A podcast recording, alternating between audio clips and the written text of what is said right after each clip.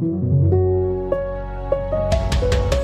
Herzlich willkommen zu Folge 135 des FAZ Einspruch Podcast, des wöchentlichen Podcasts für Recht, Justiz und Politik. Mein Name ist Corinna Budras und da mein Podcastpartner Konstantin van Linden noch immer im Urlaub weilt, habe ich mir gleich eine Sondersendung organisiert und einen besonderen Gast ans Mikrofon geholt. Ich darf herzlich begrüßen Herrn Professor Matthias Habersack.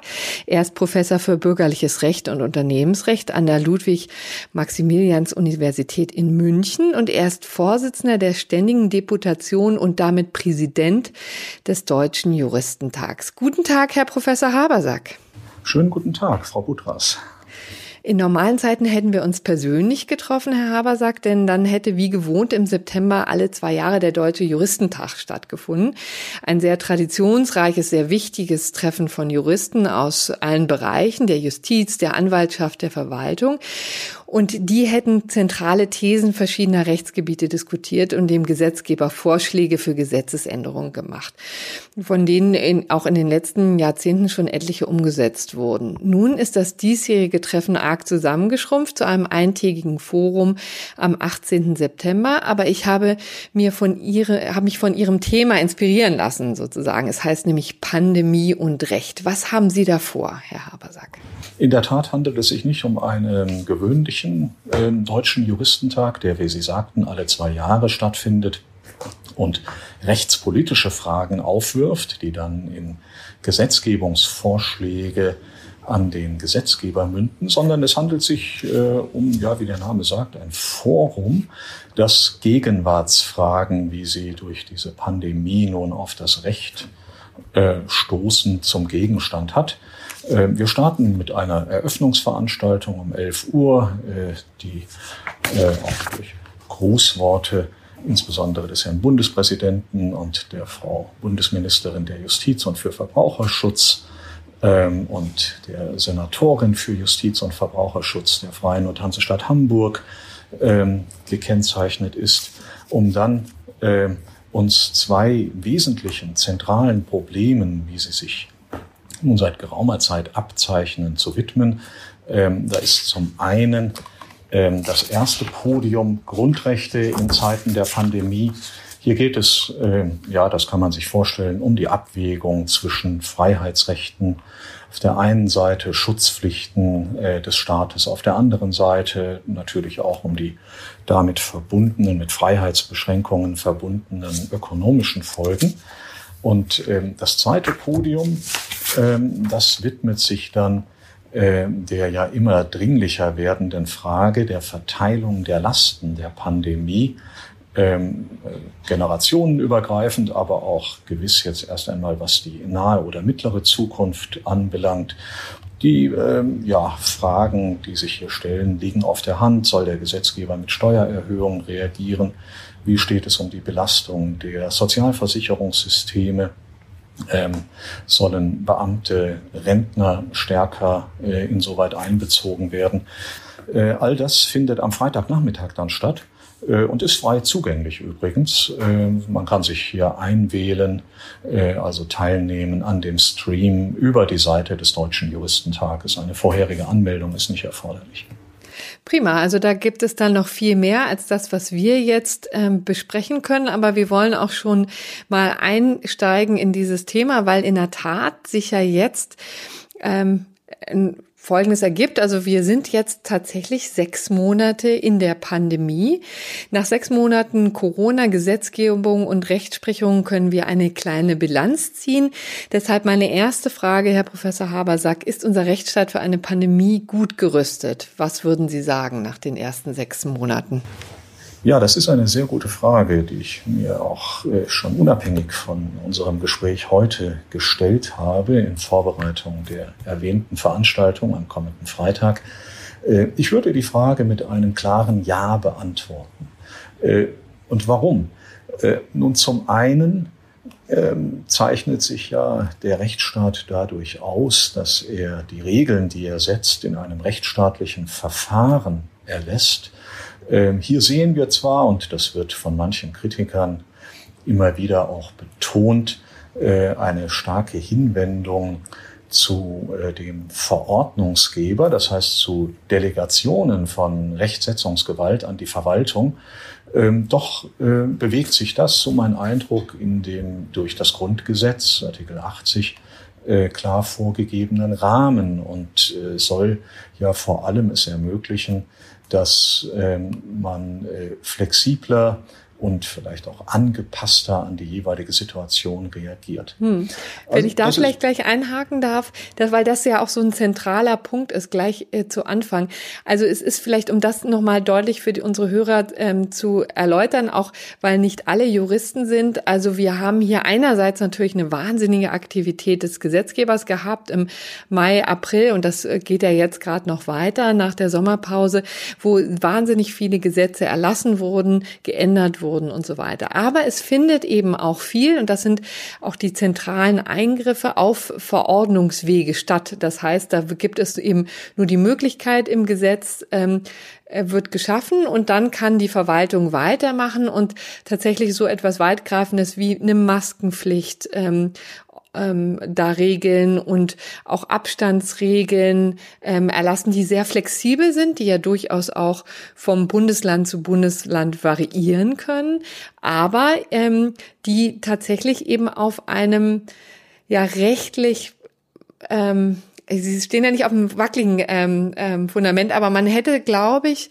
ähm, doch größeres Vertrauen, wenn der, wenn der Gesetzgeber als solches, also das Parlament, da tätig werden würde. Oder teilen Sie diese Kritik nicht? Die wird jedenfalls häufig geäußert jetzt. Genau diese Kritik wird geäußert und die war es auch, die ich äh, äh ja hier sehr abstrakt äh, thematisiert habe. Ähm, ich kann äh, es verstehen, dass äh, sich hier äh, Bedenken rühren, denn es geht, wie Sie ja zu Recht sagen, um teils sehr, sehr schwerwiegende Eingriffe. Nur liegt es, so denke ich, fast in der Natur der Sache eines Infektionsgeschehens, dass hier der Regelgeber, so möchte ich mal ganz allgemein sagen, also der Gesetzgeber und dann auch die Verwaltung über die Möglichkeit flexibler Regelsetzung verfügen muss. Und äh, entscheidend ist nun mal so mein Verständnis, wobei ich vorausschicken muss, dass ich kein Verfassungsrechtler bin. Sie haben es einleitend gesagt, ich bin in erster Linie Unternehmensrechtler.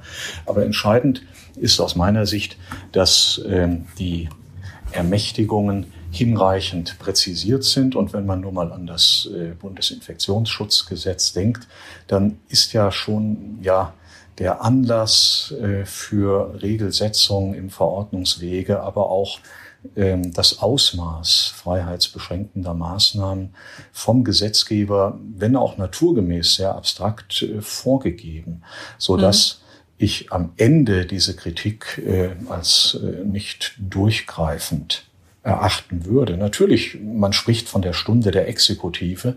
Das mhm. ist so, keine Frage. Aber wir bewegen uns nun einmal auch in einem äh, abnormen Zustande, wie Sie sagten, seit sechs Monaten.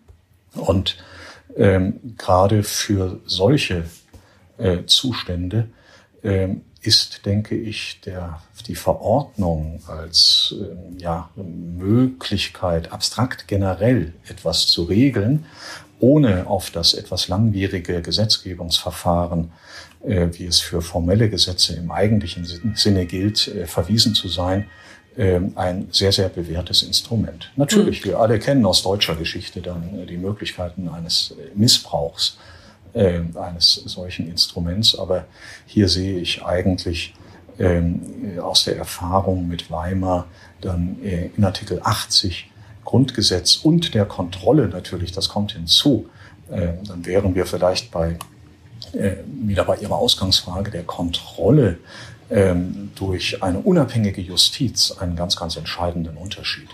Hm. Genau, da sind wir ja sozusagen beim zweiten Teil des Rechtsstaates. Also der Gesetzgeber ist ja der eine, der andere Teil ist ja ähm, die Judikative, also die Gerichte, die da tätig werden. Und das Bundesverfassungsgericht hat ja auch sehr starke Grenzen eingezogen, gleich zum Anfang der Pandemie, als es eben ähm, zum Beispiel um die Versammlungsfreiheit geht. Wie vielleicht auch, ehe wir da noch weiter eintauchen, äh, inhaltlich in die einzelnen Rechtsgebiete vielleicht nochmal Ihrer Bewertung, wie äh, hat dieses Zusammenspiel funktioniert?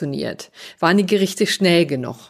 Denn die ja. haben ja auch besondere Bedingungen, ne? Äh, natürlich, die Gerichte haben ganz besondere Bedingungen. In der Tat, die Möglichkeiten der mündlichen Verhandlungen waren reduziert und sind das ja auch nach wie vor. Ähm, aber nichtsdestotrotz meine ich, dass das Zusammenspiel oder überhaupt die Rolle, die die Justiz gerade während ähm, der Pandemie eingenommen hat, aufs Beste belegt, ja, welch wunderbaren Rechtsstaat wir hier äh, in Deutschland haben. Ja, wir haben ähm, eine permanente, kontinuierliche Kontrolle aller freiheitsbeschränkenden Maßnahmen, Maßnahmen durch unabhängige Gerichte. Die Gerichte kommen äh, ja äh, durchaus nicht selten dann auch zu dem Ergebnis, dass der Gesetzgeber oder auch die Verwaltung ähm, die Abwägung sehr zu Lasten der Freiheitsrechte ähm, vollzogen hat. Das heißt, äh, es werden gesetzliche Maßnahmen äh, für nichtig erklärt, es wird Verwaltungshandeln äh, beanstandet. Ähm, es ist dies ein Zeichen dafür, ja, wie Rechtsstaat funktionieren sollte und wie er bei uns funktioniert. Ähm, deswegen kann man das gar nicht ähm, ja, ähm, zu gering bewerten, das Zusammenspiel zwischen dem Regelgeber auf der einen Seite, der Verwaltung und der unabhängigen Justiz äh, auf der anderen Seite. Es kommt übrigens auch darin zum Ausdruck, ähm, ja, das Funktionieren des Rechtsstaats, das ja nicht zuletzt unter dem Eindruck äh, und äh, der, der Gewissheit, dass es zu gerichtlicher Kontrolle kommt, die Verwaltung sich nach Kräften bemüht, die Wahrnehmung von Freiheitsrechten zu ermöglichen, auch in diesen Zeiten. Denken Sie an die ganzen Demonstrationen. Ähm, das geht sogar so weit, dass äh, Demonstrationen erlaubt werden, obwohl klar abzusehen ist, dass ähm, ja, Auflagen, die ja dem Interesse Dritter und der Allgemeinheit äh, dienen sollen, äh, mutmaßlich oder aller Voraussicht nach nicht streng bis gar nicht eingehalten werden. Trotzdem ist die Reaktion des Rechtsstaates nicht sofort. Ähm, diese ähm, Demonstration, die ja Ausprägung eines ganz elementaren Freiheitsrechts ist, zu unterbinden, sondern ja, nach Möglichkeit darauf hinzuwirken, dass sie unter Beachtung von Auflagen stattfinden kann. Aber das ist ein interessanter Hinweis. Ne? Da, gerade das Versammlungsrecht war ja das, was am rigidesten eingeschränkt wurde zu Anfang der Pandemie. Da ging es über Wochen und Wochen, gab es eigentlich einen Automatismus, gar keine Demonstrationen zuzulassen, eben mit dem Argument, das sei jetzt in Pandemiezeiten nicht möglich. Da musste auch erst das Bundesverfassungsgericht einschreiten, hat gesagt, so dieser Automatismus ist nicht richtig. Also also da musste auch die Verwaltung tatsächlich zum Jagen getragen werden. Ne? Da musste tatsächlich das Bundesverfassungsgericht einschreiten und sagen, ähm, also ihr müsst euch das schon genauer anschauen und ähm, jetzt jegliche Versammlung zu verbieten geht auch nicht. Exakt, ja. Also das ist das, ähm, Sie haben das ja schon zum Ausdruck gebracht. Die Verwaltung, würde sagen, äh, musste hier lernen. Ja? Lernen, ähm, dass äh, eine ja eine abstrakte Gefahr vielleicht nicht genügt für eine solch für weitreichende Grundrechtseingriffe, ähm, dass der Grundsatz der Verhältnismäßigkeit zu wahren ist, dass an die Stelle eines Verbotes dann eben auch Auflagen und natürlich dann auch deren Beachtung und die Durchsetzung dieser Auflagen gehört. Ähm, es ist dies, so kann man sagen, ein Dialog zwischen äh, Verwaltung mhm. auf der einen Seite und Justiz auf der anderen Seite. Es ist nicht nur das Bundesverfassungsgericht, es sind ja auch die Landesverfassungsgerichte und die Verwaltungsgerichte. Ein Dialog, ja, in einer Extremsituation, wie wir sie ja glücklicherweise so eigentlich noch nie erleben mussten nach Inkrafttreten des Grundgesetzes.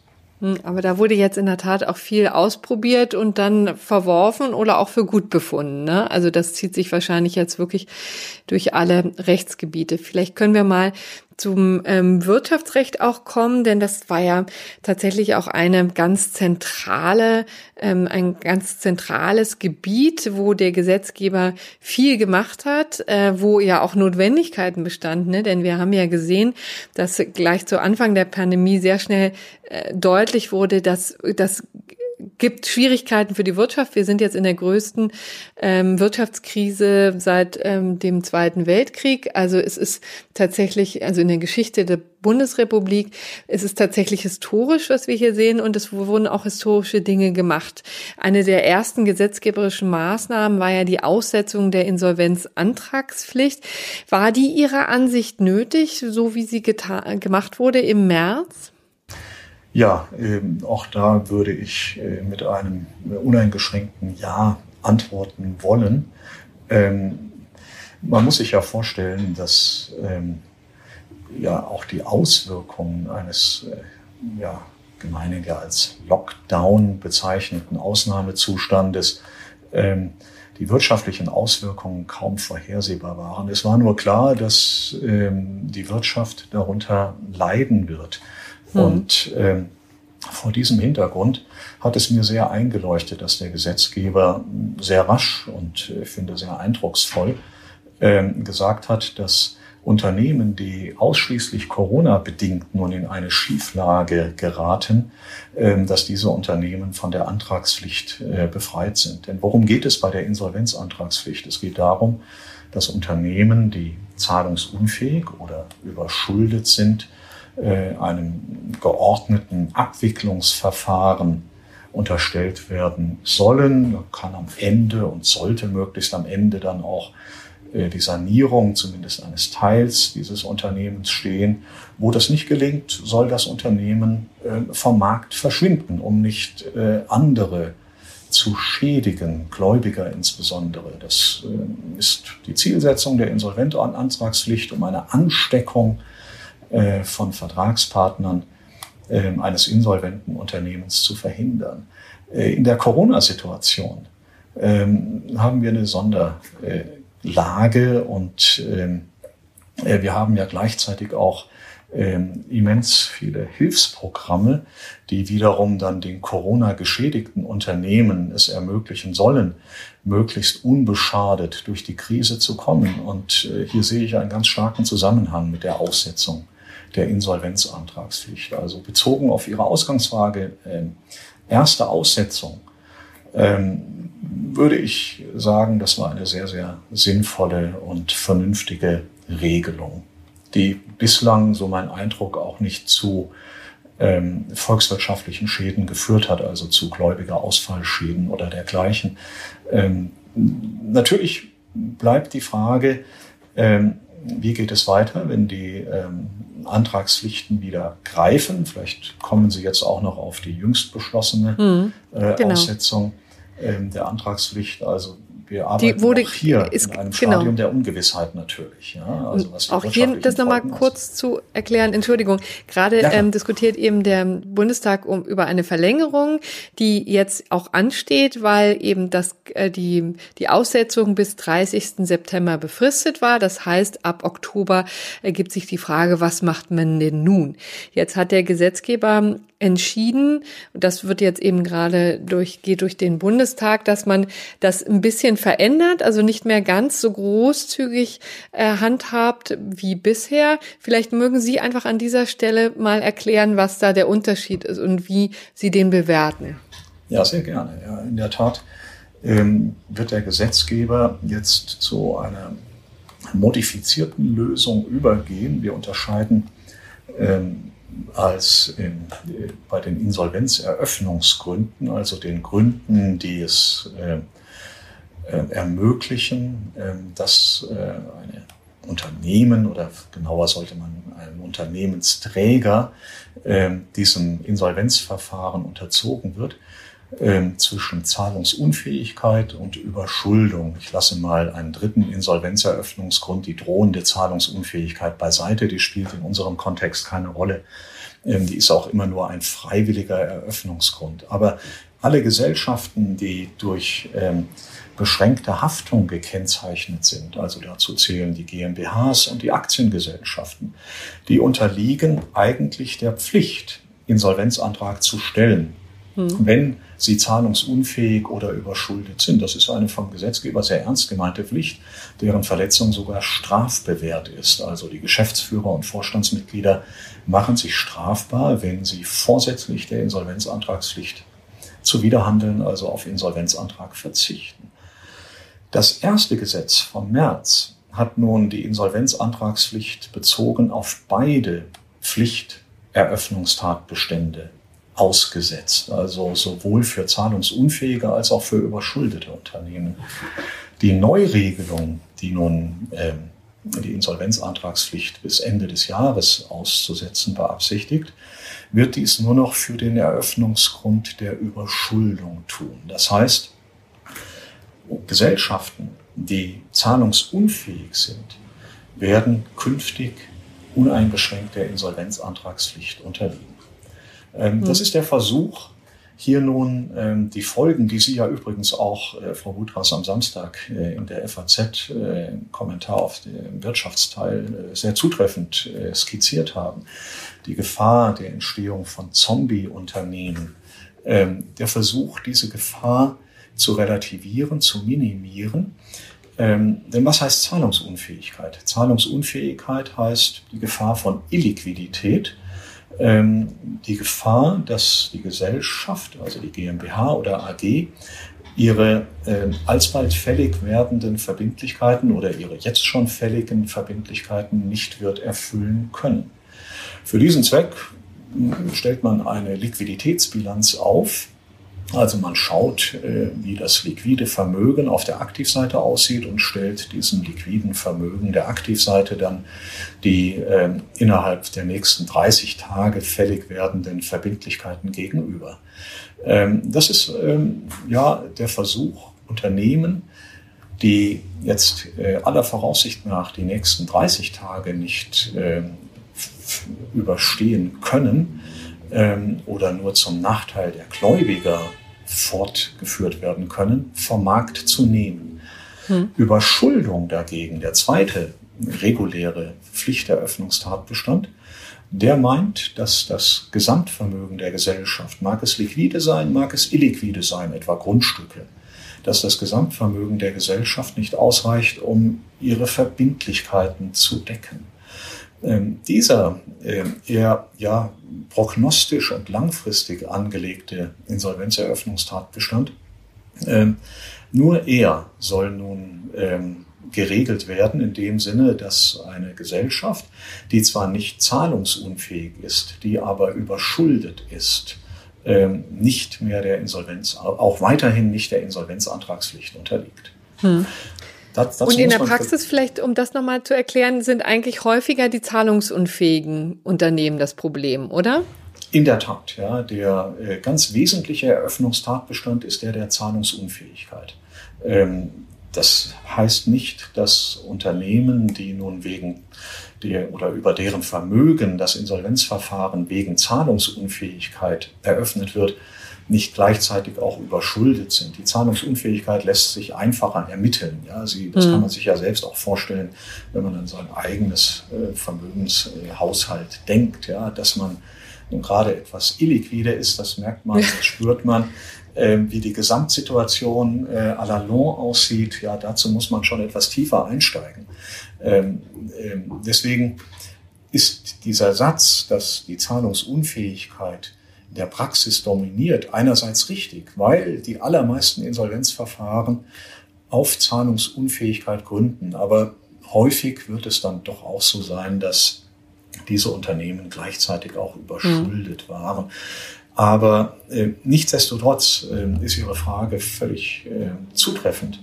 Ähm, dadurch, dass nun für die zahlungsunfähigen Gesellschaften wieder zu dem Regel äh, ja, zu, zum, zum Corona-unabhängigen Rechtsregime äh, zurückgekehrt wird, wird, denke ich, schon ein Gutteil der Probleme oder eine Gefahr gelöst werden und die Gefahr sogenannter Zombie-Unternehmen, denke ich, relativiert werden. Das zeigt vielleicht auch einen Blick über die Grenze. Es gibt äh, nicht wenige Rechtsordnungen, die kennen überhaupt nicht den Insolvenzeröffnungstatbestand der Überschuldung. Die arbeiten ausschließlich mit dem Tatbestand der Zahlungsunfähigkeit. Genau, da gibt's ja in der Tat auch Überlegungen, ob man das vielleicht hier ganz ähm, streichen sollte. Aber das ist vielleicht jetzt auch nicht die Zeit, das weiter zu diskutieren.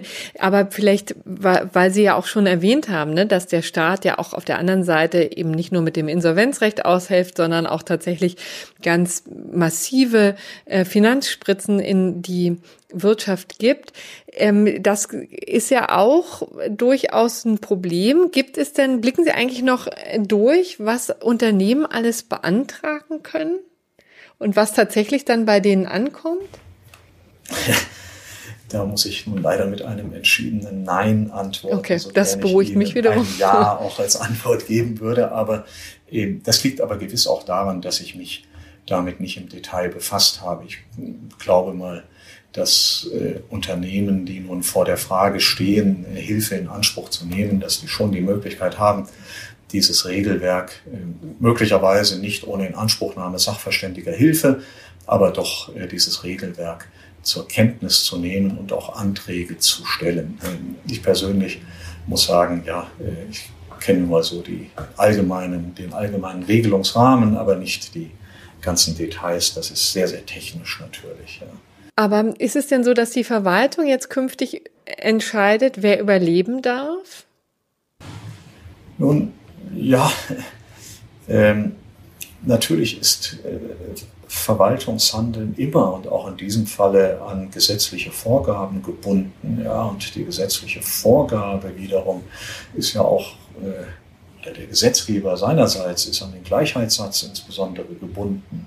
Ähm, also Insofern ist es, glaube ich, etwas überspitzt zu sagen, dass die Verwaltung hier entscheidet über das Überleben oder Nicht-Überleben. Ähm, die Regeln sind so, dass ähm, hilfsbedürftige Unternehmen ähm, die Instrumente in Anspruch nehmen können und dass eben die Verwaltung nach Maßgabe der gesetzlichen Kriterien hierüber entscheidet. Ja, und selbst wo es Ermessensspielräume der Verwaltung gibt, ich überblicke nicht, äh, ob und inwieweit das der Fall ist, ähm, wäre die Verwaltung jedenfalls verpflichtet, ihr Ermessen fehlerfrei hm. unter Berücksichtigung grundgesetzlicher Wertungen und damit insbesondere des Gleichheitssatzes auszuüben. Also hm. wir haben auch hier äh, doch äh, seit nunmehr äh, vielen, vielen Jahrzehnten eine sehr, sehr ausgefeilte, fortentwickelte Ermessenslehre, die äh, auch hier eingreift und die jegliches Verwaltungshandeln, auch dort, wo es nicht gebunden ist, wo also der Gesetzgeber nicht klar sagt, die Verwaltung hat unter bestimmten Voraussetzungen dies und genau dies zu tun, sondern wo der Verwaltung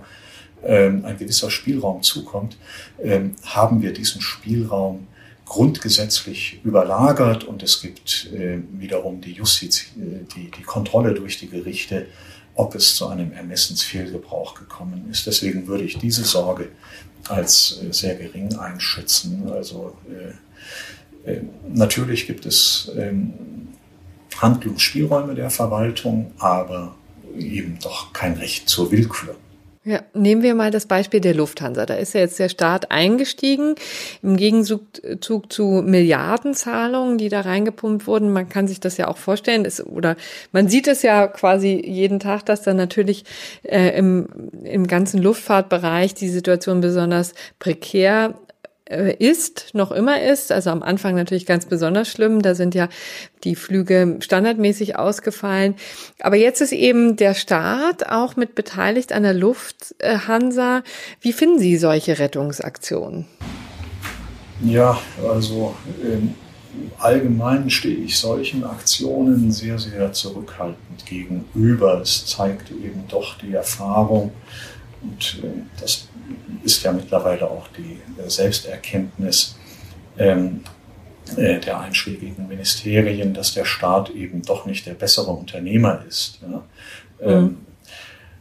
Nichtsdestotrotz ähm, sieht das Wirtschaftsstabilisierungsfondsgesetz die Möglichkeit einer direkten Beteiligung vor. Und ich möchte das auch nicht von Grund auf verdammen. Aber gerade im Fall der Lufthansa ja, auf der einen Seite ist es natürlich sehr nachvollziehbar, dass dieses Schlüsselunternehmen ja, für die Infrastruktur dieses Landes, so elementare Unternehmen, gerettet wird. Äh, auf der anderen Seite äh, hat es mich schon äh, damals etwas irritiert, dass äh, der Vorstand der Lufthansa AG sie eigentlich doch sehr kritisch hinsichtlich des Direkteinstiegs des Staates, jedenfalls in diesem Ausmaße, ähm, geäußert hat. Und ja, denn er wollte natürlich kein Mitspracherecht, ne? was man sich ja gut vorstellen kann, dass wenn man schon das Geld gibt, dann der Staat natürlich auch ordentlich was ähm, beiträgt, womöglich auch zur Firmenpolitik. Ne? Das ist die Kehrseite, genau. Und dass ja möglicherweise der Staat dann auch partizipiert an einem Sanierungserfolg, auch das ist sicherlich ein legitimes Interesse des Staates. Umgekehrt zeichneten sich ja äh, vielleicht auch, ich bin hier kein Insider, ähm, alternative Rettungsszenarien ab. Also denken Sie nur an den Einstieg von Herrn Thiele äh, bei der Lufthansa AG. Ähm, ich weiß nicht, ob all diese ähm, Rettungsszenarien dann bis ins Letzte durchgespielt worden sind, was sie bedeutet hätten. Ähm, ja, ähm, ja, ähm, es ist äh, sicherlich zu bedauern, dass ähm, über die Möglichkeit der, der Rettung oder über die Ausgestaltung des Rettungspaketes äh, nicht auf einer Hauptversammlung äh, beraten werden konnte unter äh, eben Mitsprache der Aktionäre. Ähm, ursächlich dafür sind zwei Erwägungen. Erstens können im Moment sowieso keine regulären Hauptversammlungen stattfinden.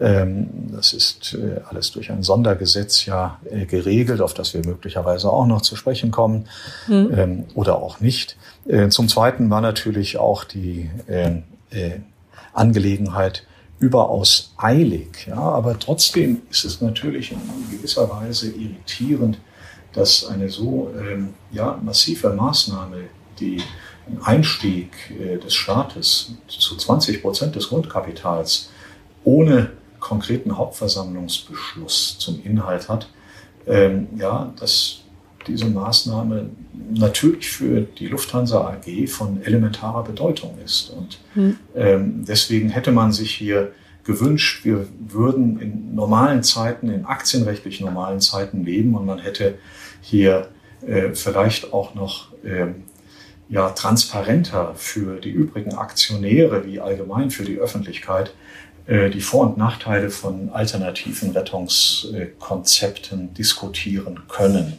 Äh, wie gesagt, ähm, es gibt äh, objektive Gründe, dass das nicht möglich war, aber nichtsdestotrotz ähm, ja, hinterlässt dann vielleicht gerade dieser Einstieg dann so einen etwas, ja, nicht nur positiven Gesamteindruck. Hm.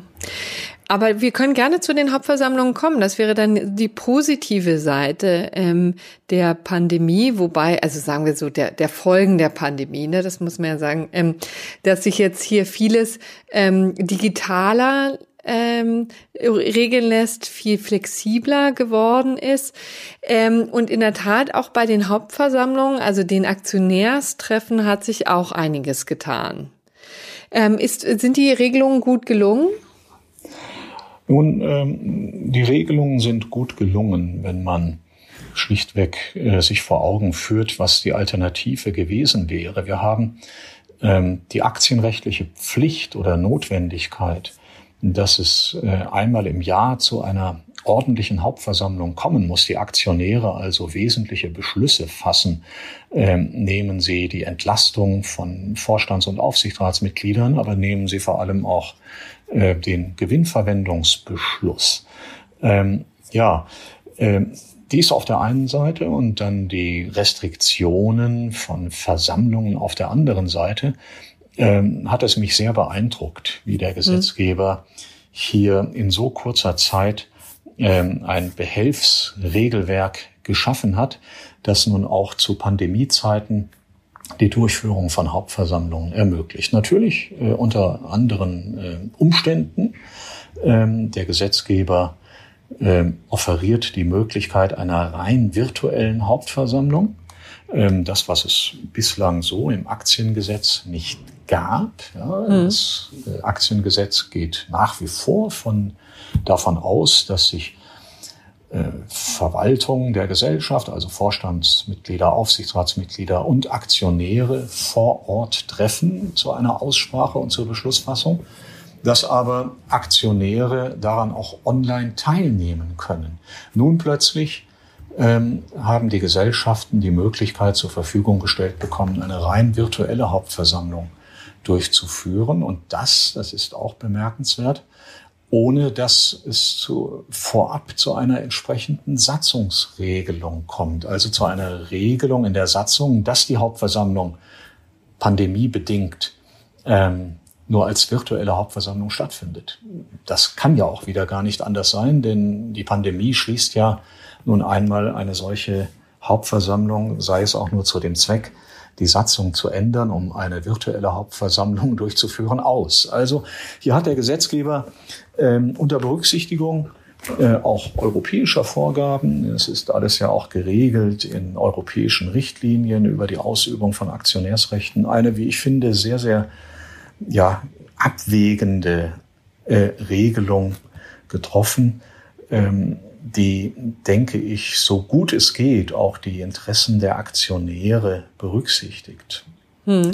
Also, aber das bedeutet jetzt nicht, dass sozusagen dauerhaft ähm, die Aktionäre auf ihre Wurstbrote verzichten müssen. Also Sie höre ich jetzt so daraus, Sie gehen schon davon aus, dass es eigentlich bei dem Grundsatz bleiben wird, dass die, ähm, dass man sich trifft, physisch trifft, auch um den Austausch zu ermöglichen.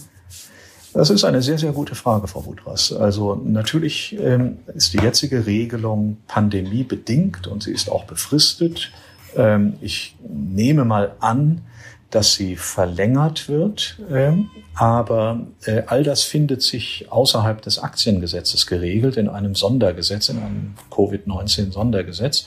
Das Aktiengesetz selbst, das äh, nach wie vor die Präsenzhauptversammlung regelt, ist unverändert geblieben. Aber wir haben schon jetzt eine ganz, ganz starke rechtspolitische Debatte, hm. ob nicht der Gesetzgeber auch für das allgemeine Aktienrecht aus den Erfahrungen mit den jetzt, ja, ich glaube, gut drei bis 500 virtuellen Hauptversammlungen, die wir äh, erlebt haben, äh, pandemiebedingt, äh, nicht auch Lehren ziehen sollte für das allgemeine Aktienrecht.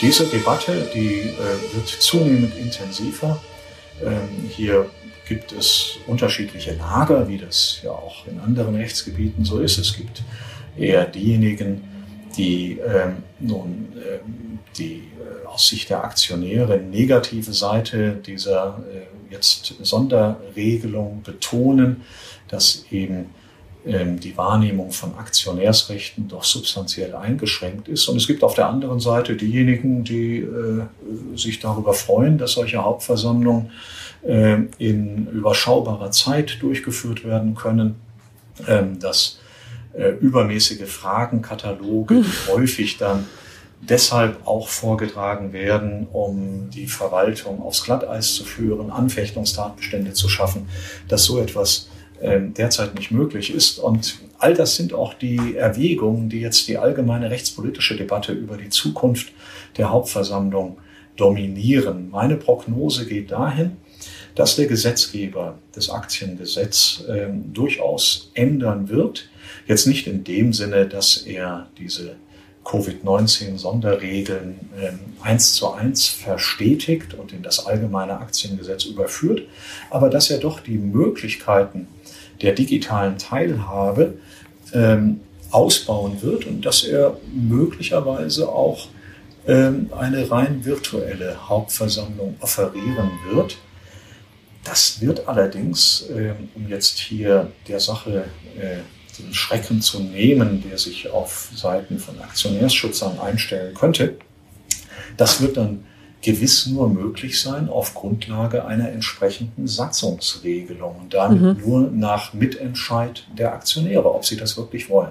Ah, okay. Also das könnte ein ähm, ja, Modell sein für die Zukunft. Ja? Man mhm. lernt aus Corona, aber man verordnet jetzt die virtuelle Hauptversammlung nicht mehr ähm, äh, offiziös, sondern macht ihre Durchführung davon abhängig, dass die Aktionäre durch Änderung der Satzung und damit äh, mit qualifizierter Mehrheit für eine solche Möglichkeit optieren.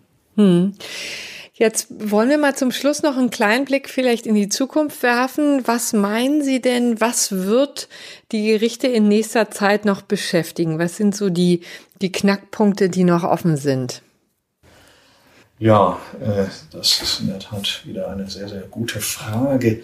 Neben nach wie vor bestehenden Herausforderungen bei der Abwägung ähm, zwischen Freiheitsrechten einerseits, ähm, Schutzpflichten andererseits, denke ich, wird auch das Thema von Ausgleichspflichten äh, eine Rolle mhm. spielen. Ja?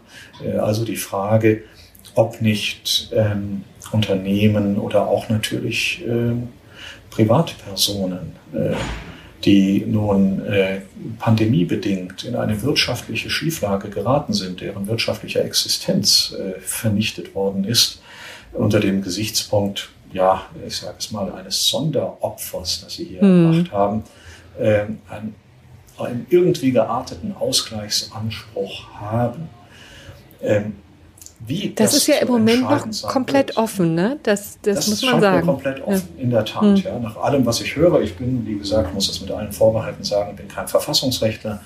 Nach allem, was ich höre und lese, wird es ähm, auf der Grundlage des geltenden Rechts, also wie wir so sagen, de lege lata, ähm, keine hinreichende Anspruchsgrundlage geben, so dass ich mir vorstellen könnte, dass wir hier auch äh, vor allem über rechtspolitische Fragestellungen sprechen. Ja? Mhm. Ähm, dass also die Rettungsprogramme fortentwickelt werden zu äh, Ausgleichsprogrammen für ja, durch die Pandemie besonders Betroffene. Ob man das möchte und ob es je so kommen wird, das steht in den Sternen, dazu habe ich keine ganz klare mhm. Meinung, aber es wird jedenfalls, äh, so meine Überzeugung, die rechtspolitische Debatte ähm, der nächsten Monate äh, prägen, nachdem wir, was die Anwendungsfragen angeht, ja ähm, intensiv nun schon auch gelernt und diskutiert haben und wie wir einleitend ja auch äh, in unserem Gespräch festgehalten haben, ja auch sich ein denke ich, gut funktionierender Dialog von äh, ja, äh, Gerichten und Verwaltung etabliert hat. Hm. Vielleicht, um das auch nochmal deutlich zu machen äh, für unsere Hörerinnen und Hörer, es ist ja so, dass tatsächlich dieser ähm, ganze Komplex der Entschädigungszahlungen aus Ansprüchen aus dem Infektionsschutzgesetz noch etwas ist, was jetzt vor den Gerichten rege debattiert wird. Also es gibt Klagen, die auch wirklich, glaube ich, eine staatliche Zahl angenommen haben inzwischen. Ich hab, kann jetzt keinen Überblick geben, wie, äh, wie viele tatsächlich anhängig sind, wie viele Verfahren, aber das wird breit diskutiert. Ähm, sind jedenfalls hier in Berlin ist auch schon einiges äh, zu den Gerichten gelangt.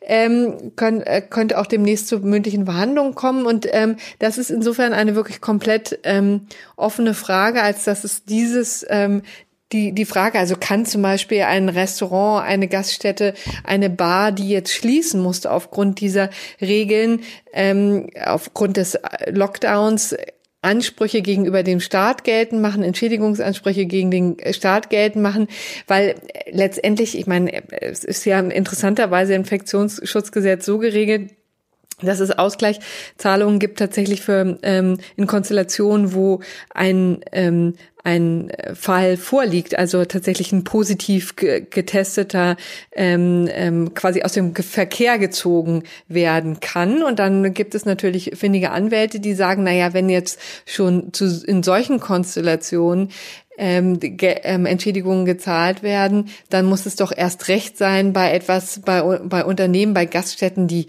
da überhaupt, die quasi unter die Räder gekommen sind, ne? die gar nichts selber gemacht haben, die auch gar keine Gefahrenquelle geschaffen haben. Also das sind so ein bisschen die Diskussionen, die jetzt gerade ähm, ja geführt werden und die noch sehr lange wahrscheinlich auf sich warten lassen, das, denn das kann man sich ja vorstellen, äh, sind Verfahren, die durch den ganzen Instanzenzug bis hin zum BGH gelöst werden müssen. Ne? Kann man ja, sich ja vorstellen. Also ich, danke Ihnen für die Klarstellung. Natürlich stellen sich diese Fragen jetzt auch schon auf Grundlage des geltenden Rechts. Ja, aber mhm.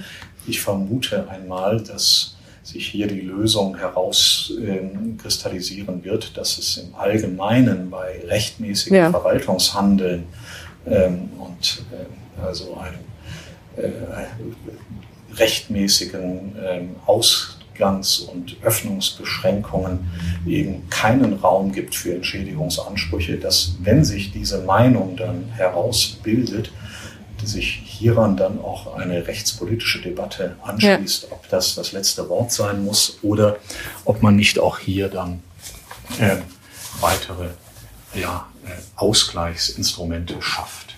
Ja. ja. umgekehrt kann man sich ja tatsächlich auch vorstellen, ne, dass das würde zu enormen Kosten führen, ne, wenn sich das tatsächlich diese Rechtsauffassung durchsetzt, dass es hier Entschädigungsansprüche gibt auf Basis des Infektionsschutzgesetzes, dann ja.